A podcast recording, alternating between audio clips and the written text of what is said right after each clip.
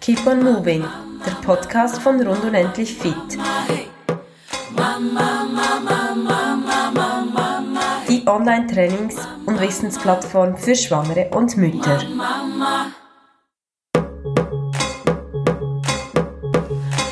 Ich begrüße dich herzlich zur heutigen Folge zum Thema Beckenendlage. Neben mir sitzt Regula, unsere Hebamme. Und die Beckenendlage ist ein sehr spezifisches Thema, betrifft wohl nicht so viele Frauen, aber wenn es einem eben betrifft, ich spreche da aus eigener Erfahrung, ist es oft schwierig, an die Informationen zu gelangen oder zu wissen, was soll ich jetzt machen, wie, was kann ich machen, dass ich mein Kind vielleicht noch in die Schädellage dreht oder was kann ich machen bezüglich Geburt, wenn es in der Beckenendlage liegt, wie soll ich da vorgehen? Bei mir selber war es so, dass in meiner zweiten Schwangerschaft war der Kleine bis, ich glaube, ungefähr drei Wochen vor der Geburt in der Beckenendlage und ich habe dann ähm, eben Akupunktur gemacht, ich habe gemoxt, ich habe Abende in der Brückenposition verbracht, habe ein Bad genommen und mit meinem Kleinen gesprochen, dass er sich doch drehen solle. Schlussendlich kann ich nicht sagen, was geholfen hat, aber und ich habe es wirklich auch nicht gespürt, aber eines Morgens ähm, lag er dann beim Untersuch, beim Ultraschall mit dem Kopf nach unten ja, das ist so meine eigene Geschichte. Jetzt mal zurück zur Regula, zur Fachfrau. Wieso kommt es überhaupt zur Beckenendlage oder weshalb bleiben Babys in der Beckenendlage? Es ist, äh, da ist keine eindeutige Ursache bekannt, weshalb das, das so ist. Man sagt, etwa fünf Prozent von allen Kindern bleiben in der Beck, sind in der Beckenendlage und bleiben auch in der Beckenendlage. Manchmal ist es anatomisch oder dass es wie nicht möglich ist, in eine Schädellage zu drehen. Oder manchmal ist vielleicht, vielleicht auch die Nabelschnur zu kurz zum Drehen. Es gibt manchmal Gründe, weshalb das so ist und es so bleibt. Aber oftmals weiß man es nicht. Es ist einfach so und es ist auch nicht zu beeinflussen von außen. Ich habe mich dann immer gefragt, was habe ich falsch gemacht? Ich habe mir wirklich, ich weiß, ich habe beispielsweise, ich weiß nicht mehr genau, aber es war sicher so, in der 30. Woche habe ich das Gefühl gehabt, ich müsse jetzt nochmals einen Kopfstand machen, obwohl ich das jetzt eigentlich keiner Schwangeren empfehlen würde. Und ich habe mich dann, habe mir dann wirklich selber Vorwürfe auch gemacht, dass ich vielleicht eben mit dem Kopfstand einen kleinen wieder zurückgedreht habe oder ich weiß nicht, weiß nicht was. Ja, gibt es da Positionen, Sachen, die man in der Schwangerschaft vermeiden sollte, die eben vielleicht eine Beckenendlage hervorrufen? Nein, gibt es nicht. Also man kann das nicht von außen, also man kann das wirklich nicht beeinflussen und man kann auch nichts dafür, wenn das Kind in einer Beckenendlage ist und es, es ist auch wirklich nicht äh, so, dass man irgendwie Übungen machen kann oder Übungen gemacht hat, die das irgendwie fördern. Es, es ist einfach so, oder? Und das ist manchmal ein bisschen schwierig äh, zu akzeptieren, oder dass man von außen auch sehr wenig machen kann und das halt wirklich nicht beeinflussen kann. Ich weiß, es gibt da verschiedene Theorien, aber rein aus medizinischer Sicht gibt es nichts, äh, was man irgendwie verkehrt machen könnte und dann das Kind in, in einer Beckenendlage ist und bleibt. Also ist, das ist von außen nicht steuerbar. Es gibt, oder wenn, wenn das Kind in einer Beckenendlage ist, gibt es Positionen, die man mit denen, also so Turnübungen, wo man versuchen kann, ob sich das Kind wieder äh, in eine Schädellage dreht. Aber das ist auch äh, manchmal schwierig, da einen Erfolg zu erzielen damit. Aber man kann es versuchen. Und grundsätzlich denke ich wirklich bei der Beckeneinlage, man muss ein bisschen unterscheiden. Äh, es gibt Kinder, die sind wirklich von Anfang an oder schon relativ früh in der Schwangerschaft in dieser Position und die bleiben in dieser Position. Und man kann wirklich auch ein bisschen sagen, je länger, dass sie in dieser Position sind, je länger, dass sie in dieser Beckenendlage also sitzen eigentlich, umso geringer ist die Wahrscheinlichkeit, dass sie sich noch drehen, oder? Weil irgendwann ähm, sinken sie auch, sinkt das, das Füdli, sage ich jetzt mal, auch mehr in den Beckeneingang.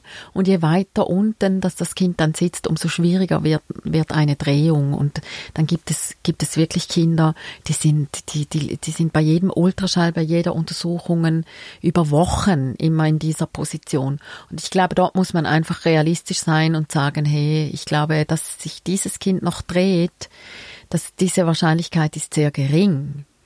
Es gibt immer Ausnahmen, aber man muss einfach, denke ich, das auch ein bisschen realistisch sehen. Und schlussendlich sind es nur ganz wenige, die so bleiben. Jetzt eben, du hast vorher gesagt von Übungen, die ich machen kann. Was empfiehlst du jetzt einer Frau, die wirklich so, sagen wir, vier Wochen vor Geburt oder vielleicht kannst du dann auch noch präzisieren, ähm, ist und das Kind eben in Beckenendlage ist? Was empfiehlst du einer Frau, die bei dir ist? Empfiehlst du ihr konkrete Übungen, welche oder vielleicht auch noch andere Möglichkeiten?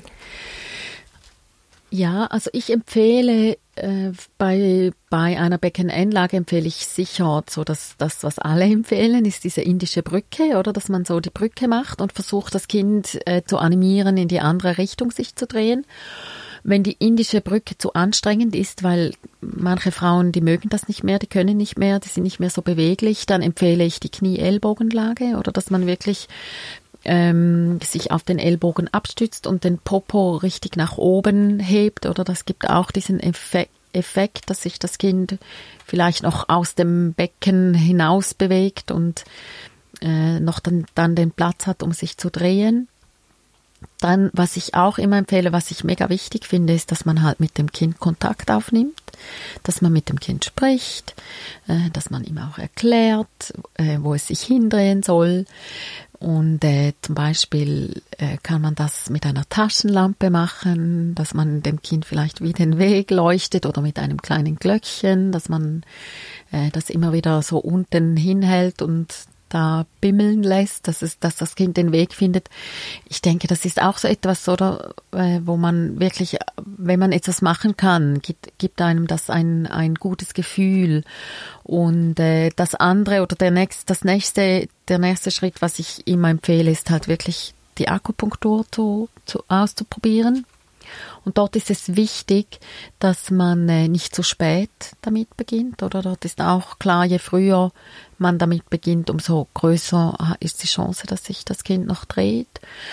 Hankerum muss man aber sagen, dass man, wenn man eine Beckenendlage hat oder bis zur 32. Woche, kann man da auch entspannt bleiben, oder weil das ist wirklich so, dass die Wahrscheinlichkeit, dass sich das Kind noch dreht bis zur 32. Woche, die ist sehr groß. Also viele Kinder drehen sich erst in der 32. Woche. Und wenn man jetzt aber merkt, ja, ich bin jetzt in der 32. oder zwischen 32. und 34. Woche und das, das Kind ist immer noch in einer Beckenendlage, dann finde ich es sinnvoll, dass man mal äh, sich an eine Hebamme wendet, die Akupunktur praktiziert und eben auch diese Moxibustion, also das Moxen mit der Zigarre, die man dann an den kleinen Zeh hält und so das Kind zu einer Drehung versucht zu animieren dass man das eben nicht zu spät oder weil es ist immer sinnvoll, dass man das auch ein paar Mal macht, dann bevor ja bevor es da, dann schon fast zu spät ist oder weil je später umso schwieriger ist natürlich die Drehung, umso weniger Platz hat es. Ah, und was auch noch äh, empfehlenswert ist, ist äh, oder das ist glaube ziemlich neu oder für mich jetzt etwas Neues, was ich was ich noch vorher, was ich früher nicht so was oder was ich noch nicht so lange weiß, ist, äh, dass man es versucht mit Hypnose oder diese Hypnosetherapie, das kann auch durchaus helfen. Ich weiß nicht genau, wie das funktioniert, aber ähm, das ist etwas, was äh, was man auch ausprobieren kann, dass man unter Hypnose das Kind zu einer Drehung animieren kann. Gut, das hat, mir jetzt, hat mich jetzt generell auch etwas beruhigt, dass du gesagt hast, man hat ja eigentlich nichts falsch gemacht, weil ich habe wirklich bei mir dann auch gesucht, was hast du jetzt eben alles gemacht. Ähm, ich finde das noch beruhigend zu wissen, dass man sich dann eben nicht selber verrückt macht. Du hast eben gesagt, ja, wenn sich das Kind kann sich eben mit diesen, also mit diesen verschiedenen Möglichkeiten drehen. Bei mir war ja das dann der Fall. Er hat sich wirklich sehr kurz, ich glaube, es war wirklich zweieinhalb, drei Wochen vor dem Termin gedreht. Und dann war ich aber wirklich so wie auf, ich weiß nicht, wie in einer Blase. Ich habe mich, hab, war wirklich sehr vorsichtig. Ich wäre dann nicht mehr in die Brückenposition gegangen. Ich habe mich wirklich auch gefragt im Alltag, beim Liegen, wenn ich mich gedreht habe im Bett. Ich hatte immer Angst, dass er sich wieder zurückdreht. Ähm, gibt es da Positionen, Übungen, die vermieden werden sollten, wenn sich dann das Kind wirklich in der Schädellage befindet? Vielleicht jetzt auch für Frauen, die wo das Kind von Beginn weg in der Schädellage ist oder eben relativ früh in der Schädellage ist oder eben wenn sich das Kind gedreht hat in die Schädellage, muss ich da etwas beachten? Also die Wahrscheinlichkeit, dass sich das Kind nochmals dreht, die ist sehr gering. Also das muss einem einfach wirklich bewusst sein. Die Kinder, wenn sie mal in der Schädellage sind, auch wenn sie vorher in, in einer Steißlage waren, die bleiben dann wirklich in, in der Regel, also ich sage mal in 99,9 Prozent der Fälle, bleiben die dann in der Schädellage.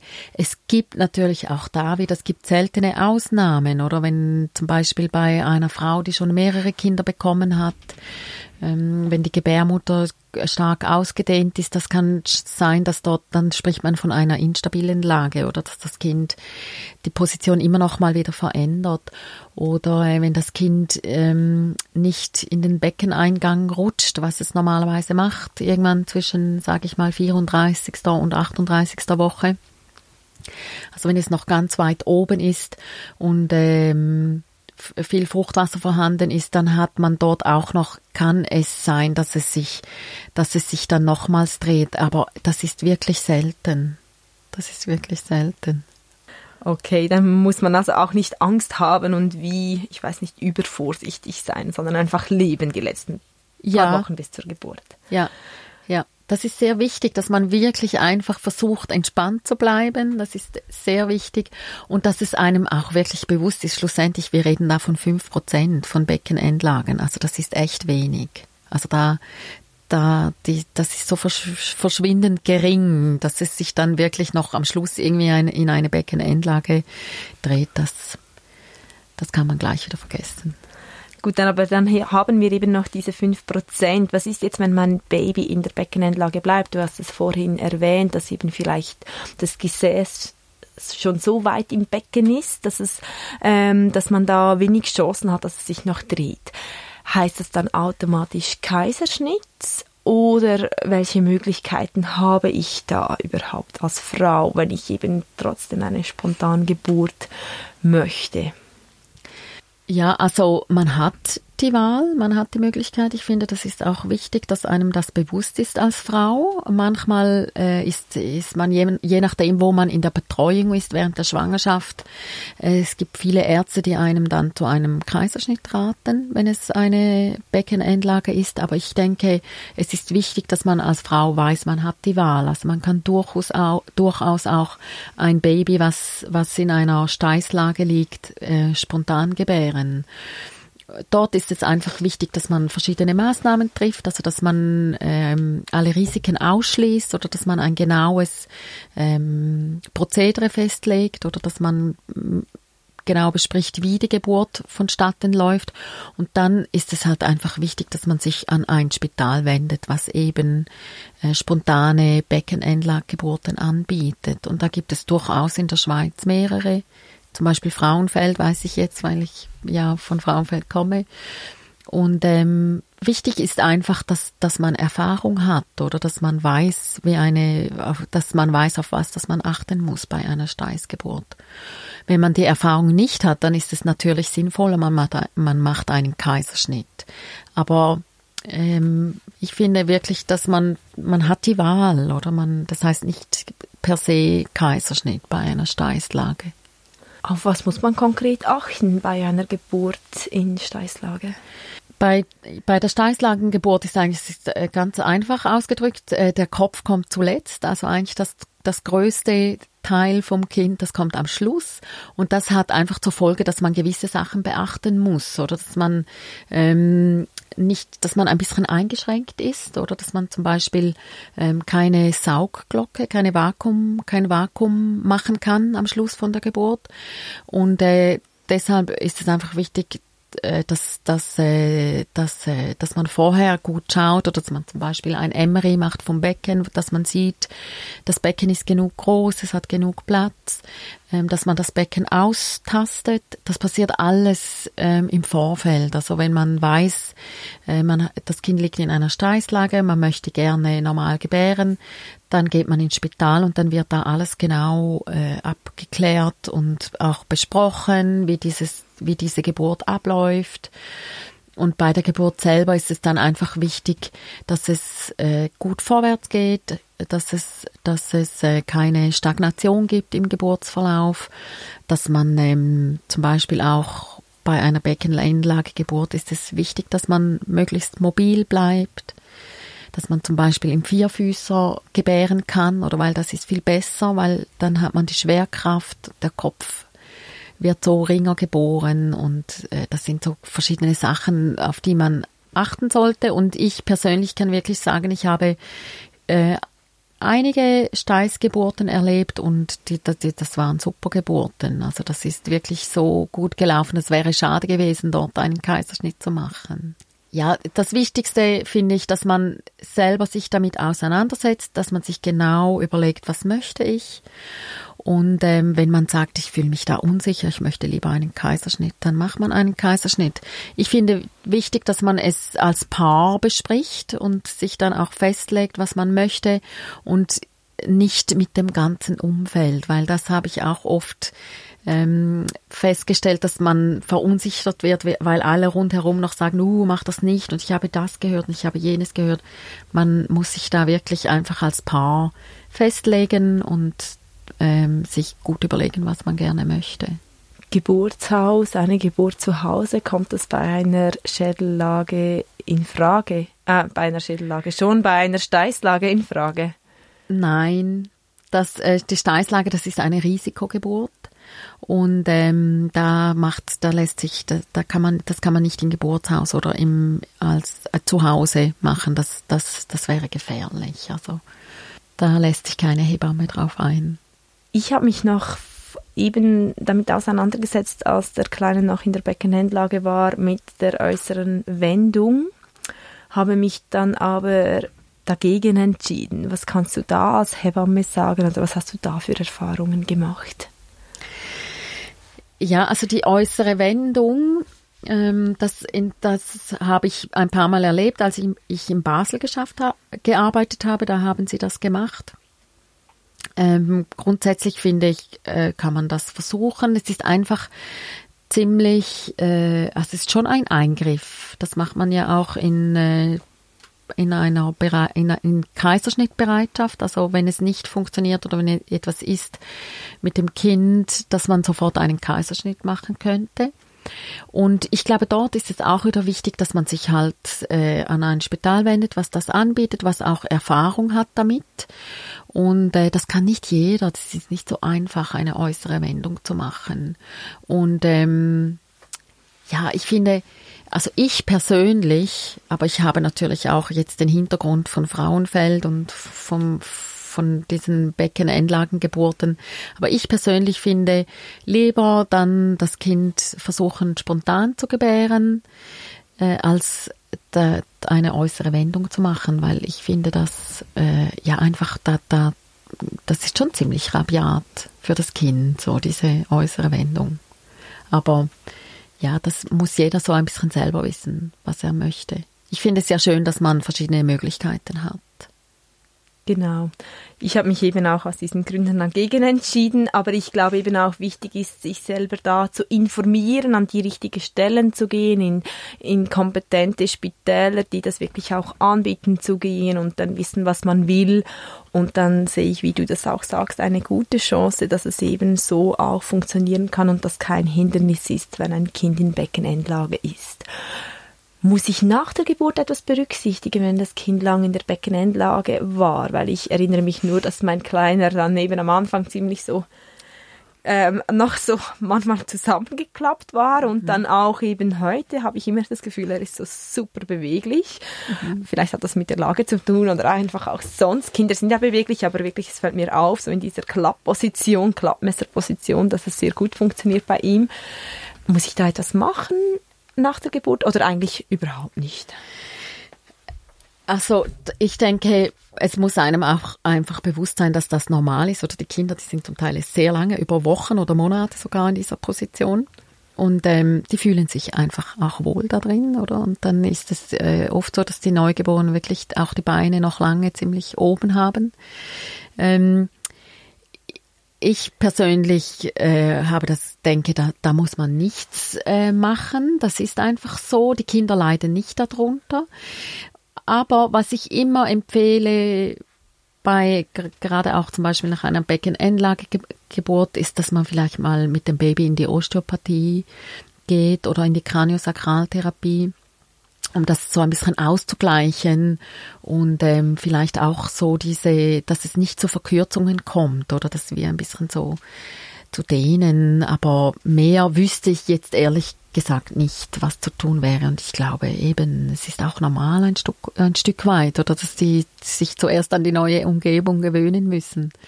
Und an den Freiraum, den sie ja, ja. haben. genau, genau. Okay, also ich glaube, diese Informationen hätten mir dazu mal ähm, sehr geholfen und vor allem mich auch beruhigt, weil ich dann mir definitiv nicht Vorwürfe gemacht hätte, dass ich etwas falsch gemacht habe, dass jetzt mein Kleiner in dieser Beckenendlage ist. Also wenn du in der Beckenendlage bist, nimm doch die Tipps von Regula mit und ähm, informiere dich, setze dich damit auseinander und sieh es auch nicht unbedingt aus sieh nicht den Kaiserschnitt als letzte Möglichkeit, sondern wirklich betrachte auch, welche Möglichkeiten du hast. Gut, dann wünsche ich dir jetzt schon alles Gute für die Geburt und vielen Dank fürs Zuhören. Vielen Dank auch an dich, Regula, für die vielen Informationen. Sehr gern geschehen.